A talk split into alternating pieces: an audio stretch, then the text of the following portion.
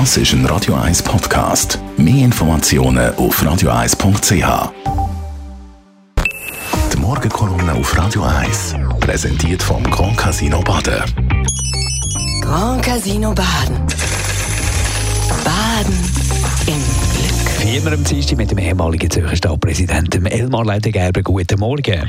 Guten Morgen miteinander. Gestern hat uns in Zürich eine Nachricht erreicht, wo mir keine Freude macht und vielen anderen eigentlich auch nicht.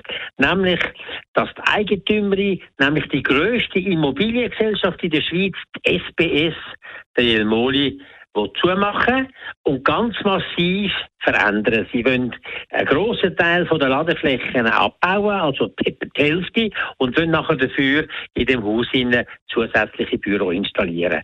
Und man sagt, das ist unumgänglich geworden, weil der Jelmoli einfach nicht mehr rendiert hat und jedes Jahr Defizit eingefahren hat von 10, 15 und weiss ich wie viele Millionen. Und sie haben gesamthaft in den letzten Jahren bis 50 Millionen Verlust gemacht mit dem Immobil. Ja, also da fragt man sich, was ist denn da eigentlich los? Die SPS, das ist die größte Immobiliengesellschaft in der Schweiz, entstanden aus Pensionskassen von der CS, Swisscom und weiss der Teufel was alles, mit einem Vermögen von über 30 Milliarden Franken Fair Value. Also ein riesen, riesen Töff.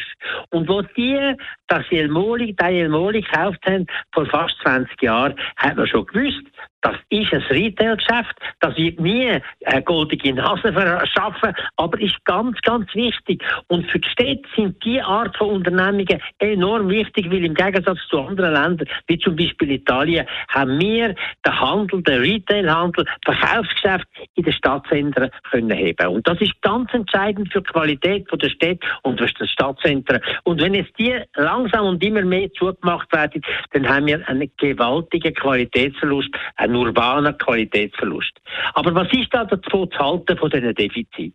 Wir wissen genau, wie das funktioniert. Die Unternehmungen, die tun jedes Jahr, die Immobilienunternehmungen, tun den Wert von ihren Liegenschaften aufwerten, den Buchwert aufwerten und tun aus dem Aufwertungsgewinn, das nur auf dem Papier stattfindet, tun sie ganz satte Boni zahlen als Management und haben aber nachher ganz andere Anforderungen, weil sie das müssen sie ja wieder reinspielen. Und das heißt, gewisse Nutzungen sind nachher in den Gebäuden gar nicht mehr möglich. Und das gilt insbesondere auch für die Warenhäuser, die nachher das gar nicht mehr erfüllen können.